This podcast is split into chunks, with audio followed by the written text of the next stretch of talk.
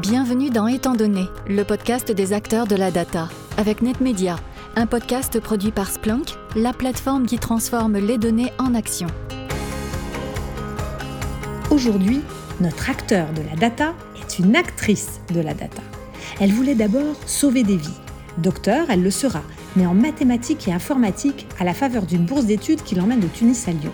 Elle est passionnée par les relations de cause à effet et développe une thèse sur l'application de la théorie des jeux à la migration des cellules cancéreuses. Les données s'invitent dans sa vie sous la forme du data mining appliqué à des tests cliniques pour des labos pharmaceutiques. Pour elle, la technologie doit être agile, collaborative et augmenter l'humain. En parlant d'humain, deux petites versions occupent son temps libre, ses enfants de 4 et 7 ans. Et aussi la musique, dont elle ne pourrait se passer, elle qui jouait du violon au Conservatoire de Tunis et tente de trouver du temps pour s'essayer à la guitare. Mélomane infidèle, elle écoute aussi bien du Tracy Chapman que du Texat et avoue un faible pour les rythmes qui la font danser. L'humain et la musique, deux éléments qui imprègnent sa vision du travail. Elle qui se définit comme la chef d'orchestre unissant la RH, les métiers et la DSI. Ah oui, car notre invitée est aussi la Chief Data Officer de Suez, j'ai nommé Shafika Chetaoui.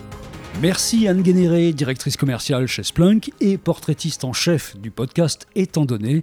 Vous restez donc avec nous pour interroger notre invité du jour qui n'est autre que Shafika Chetaoui. Bonjour Shafika. Bonjour Bertrand Lenôtre. Vous êtes depuis trois ans en charge de la politique data du groupe Suez, le leader des métiers de l'eau, de la collecte des déchets et du recyclage, avec évidemment une forte dimension internationale. Nous allons parler avec vous de données, évidemment, mais aussi beaucoup d'humains. Et on commence par fixer un peu le décor. D'abord, quelle est la place de la data et de la transformation en cours par la data chez Suez, Shafika la donnée a toujours été fortement utilisée chez Suez pour offrir à nos clients et aux consommateurs finaux un service de qualité grâce euh, notamment au monitoring en temps réel de nos usines et nos réseaux de distribution d'eau par exemple. Par contre, ce qui est nouveau et ce qui a été accéléré ces trois dernières années grâce à l'impulsion du programme Shaping euh, dicté par la direction, qui est un programme de, notamment d'amélioration de la performance, et de gérer cette donnée d'une façon transversale pour casser les silos et créer ce qu'on appelle des langages communs et faire des ponts entre les régions et les domaines, ce qui permet d'exploiter au maximum cette donnée pour répondre à des enjeux de performance, de satisfaction client et de développement de nouveaux business models. Quelle est votre feuille de route depuis votre arrivée en fonction il y a trois ans? Depuis la création de la Data Office, il y a trois ans, nous avons travaillé sur trois piliers de transformation. Un premier autour de technologies, des plateformes, un gros pilier avec nos partenaires de l'IT pour développer des plateformes et des outils qui permettent d'accélérer la gestion de données, sa sécurité et son accessibilité. Un deuxième pilier autour de l'organisation, un pilier en collaboration avec les RH pour internaliser des ressources, euh, des expertises data au sein de Suez et aussi de mapper ses rôles au sein de l'organisation avec le bon profil et la bonne terminologie. Et enfin, un troisième axe qui est un axe extrêmement important et sur lequel on a vraiment accéléré euh, ces deux dernières années est un axe de training, de formation, d'acculturation du groupe à la data, à la culture data, à tout niveau de l'organisation, en commençant par les C-level jusqu'aux opérations et en passant par le middle management. Quel type de données traitez-vous le plus souvent chez Suez? Est-ce que ce sont celles des capteurs sur les sites de production, par exemple? Alors, il y a de tout. Il y a effectivement les capteurs qui sont sur nos sites et on essaie de digitaliser nos usines. Il y a aussi les données clientèle pour mieux comprendre nos clients et leurs besoins. Euh, il y a aussi euh, tout type de données, ça peut être des images, des données structurées ou non structurées. Donc, on fait de la, vision assistée par ordinateur euh, pour mieux comprendre ce qui se passe sur nos usines et augmenter nos opérateurs grâce à de nouveaux algorithmes ces données-là.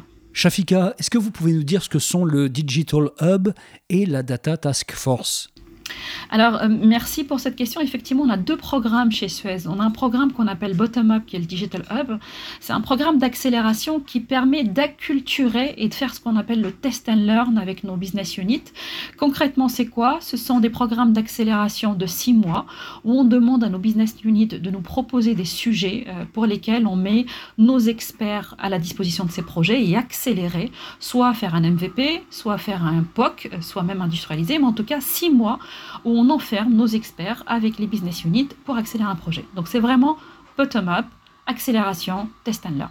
Et puis on a notre programme qui s'appelle Data Task Force, c'est un programme de transformation où là on est plutôt sur le long terme, où on embarque une communauté de près de 300 personnes aujourd'hui, des personnes des RH, de l'IT, du business et de la data, Et là, on mène des programmes euh, de transformation, d'acculturation, de projets euh, transversaux euh, de moyen terme, moyen long terme, pour justement embarquer la transformation du groupe. Et ces deux programmes se complètent parce que souvent, parfois, on a des projets d'accélération qui basculent dans des projets long terme et parfois dans des gros projets long terme, on accélère des bouts de ces projets-là dans le cadre du Digital Hub. Donc ce sont vraiment très complémentaires et qui constituent aujourd'hui la transformation du groupe.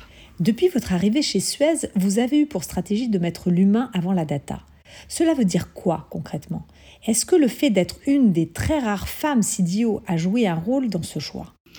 C'est une super question, merci euh, de la poser. C'est vrai quand on parle de transformation, souvent on parle technologie et c'est là l'erreur. Il y a beaucoup de groupes qui ont raté leur transformation parce qu'ils ont mis les technos beaucoup entendu parler de sociétés qui mettent des data lakes, acheter telle solution en place. C'est pas ça qui fait la transfo.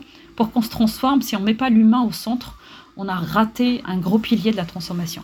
La data, c'est comment permettre à des opérationnels d'utiliser de nouvelles méthodes, d'être plus data-driven, c'est-à-dire compléter son intuition par des choses factuelles et réelles. Du coup, c'est changer une méthode de travail. On sait tous qu'on a des experts qui ont des intuitions, qui ont une expérience. Il faut surtout pas l'oublier, mais il faudrait la compléter avec des faits pour faire que la décision finale soit vraiment la plus appropriée et la plus juste possible. Donc effectivement, c'est une transformation beaucoup plus humaine. On doit expliquer le pourquoi. Le pourquoi on veut transformer le groupe. On ne transforme pas pour se transformer, on se transforme pour un objectif qui doit servir la société, le client et la personne elle-même. Et du coup, on a besoin d'expliquer à la personne pourquoi elle doit faire évoluer son travail, son quotidien, pour un meilleur quotidien de demain. Donc le why et le pourquoi et comment je me projette est essentiel et l'humain est central.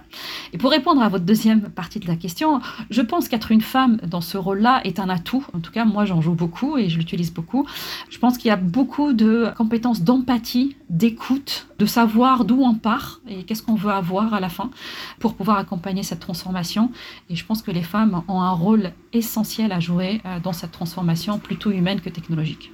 Comment avez-vous fait pour démystifier la data auprès des collaborateurs du groupe et puis les acculturer finalement à cette nouvelle façon de travailler, on pourrait dire en mode augmenté? Alors il y a les deux volets, hein, le test and learn dont je parlais tout à l'heure. Donc c'est en testant dans les projets et embarquant les gens dans des projets qu'on les convainc, parce que la théorie toute seule ne fonctionne pas. Il faut quand même la compléter par du réel et par vivre un projet ensemble. Il y a aussi la démystification par la formation. Euh, donc nous, on a la chance d'avoir une académie, un groupe de, formation en interne avec qui on a développé plus plusieurs programmes de formation, tout dépend à qui on parle. Et dans ces programmes de formation, il y a un peu un mixte entre un peu de théorie, il faut quand même comprendre de quoi on parle, hein, ça c'est des choses assez essentielles. Et puis il y a aussi des exemples de ce qui se passe sur le marché. Donc on a des formations dans lesquelles on invite euh, mes pairs, euh, des chief data officers, des chief marketing, chief performance officers, qui viennent nous raconter comment eux ont vécu la transformation, où ils étaient avant et comment ils se projettent, et surtout les erreurs qu'ils ont fait. Ça, c'est extrêmement important d'écouter que les erreurs sont communes dans une transfo, hein, dans une transformation humaine de ce style-là. Et du coup, on apprend des autres et on se dit on n'est pas tout seul. Euh, plusieurs autres groupes sont au même niveau, plus avancés ou moins avancés que nous. Et ça nous permet aussi d'expliquer qu'il euh, faut prendre le train, parce que si on ne le prend pas, euh, ça sera trop tard plus tard. Chez Suez, il y a aujourd'hui, au-delà d'une data gouvernance, ce que vous qualifiez de gouvernance IA. Est-ce que vous pouvez nous détailler ça? C'est vrai, on parle beaucoup de data gouvernance en ce moment parce que après l'afflux du big data, on s'est retrouvé avec une masse de données importante et on s'est dit euh, zut, il faudrait la gérer maintenant, assurer sa qualité et l'orga derrière. Nous, on a essayé de prendre un pas en avance sur la gouvernance IA. On n'a pas attendu qu'on ait des milliers et des milliers de projets IA pour la mettre en place parce qu'on pense que un jour tous les groupes doivent le faire.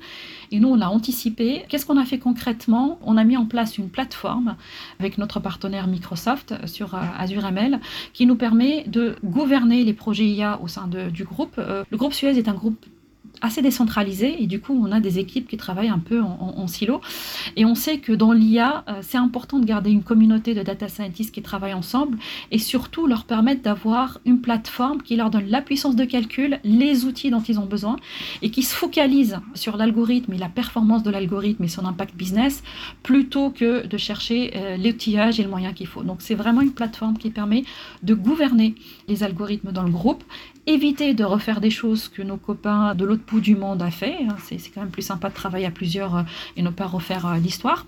Et aussi, on a mis en place ce qu'on appelle le reviewing, c'est-à-dire que quand un data scientist en Australie qui développe quelque chose, il peut avoir un peu son pire qui regarde en France pour lui donner un avis, pour vérifier que ce qu'il code n'est pas biaisé, que les données qu'il utilise sont de qualité et qu'on s'assure au moment où on passe en production, on a un algorithme qui répond à tous les critères euh, qu'on a mis en place euh, en IA. Donc c'est vraiment de la gouvernance de l'IA qu'on met en place pour éviter euh, l'hémorragie qu'on pourrait voir dans les années à venir quand on démocratisera l'IA de plus en plus. Avez-vous des exemples concrets de modifications par la data dans certains métiers du groupe?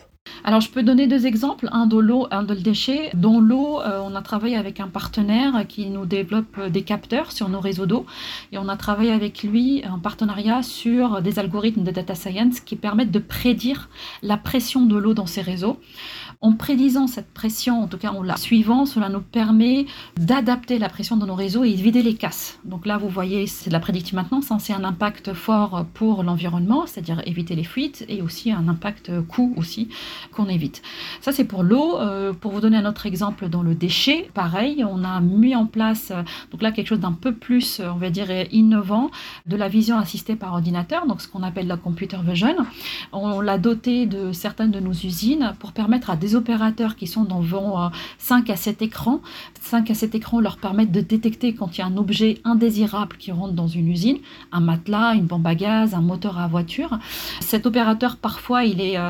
Il est tout seul devant cinq écrans et doit vérifier euh, vraiment tout seul avec ses yeux s'il y a quelque chose qui rentre. L'erreur humaine existe parfois il y a des objets indésirables qui rentrent dans l'usine et euh, ça peut causer d'énormes dégâts et surtout le coût de nettoyage peut être énorme. Et du coup, nous, on a mis de la computer vision sur ces caméras-là et du coup, c'est une aide à nos opérateurs. Il ne prend pas sa place, il ne décide pas à sa place, mais ce sont des algorithmes qui permettent d'alerter l'opérateur en lui disant Ah, ici, je vois quelque chose est-ce que tu me confirmes ou pas?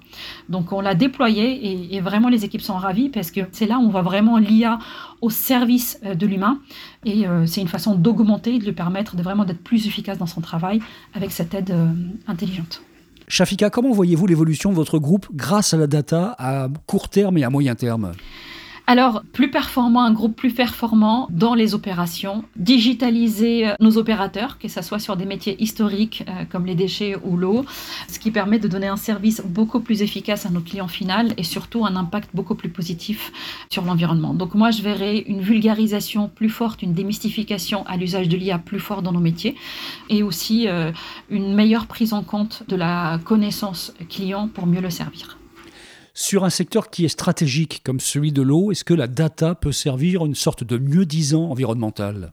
Le travail de Suez est déjà par défaut euh, pour une amélioration de l'impact environnemental. Et nous, ce qu'on essaye de faire par la data, c'est de faire ce travail beaucoup plus efficace et beaucoup plus performant.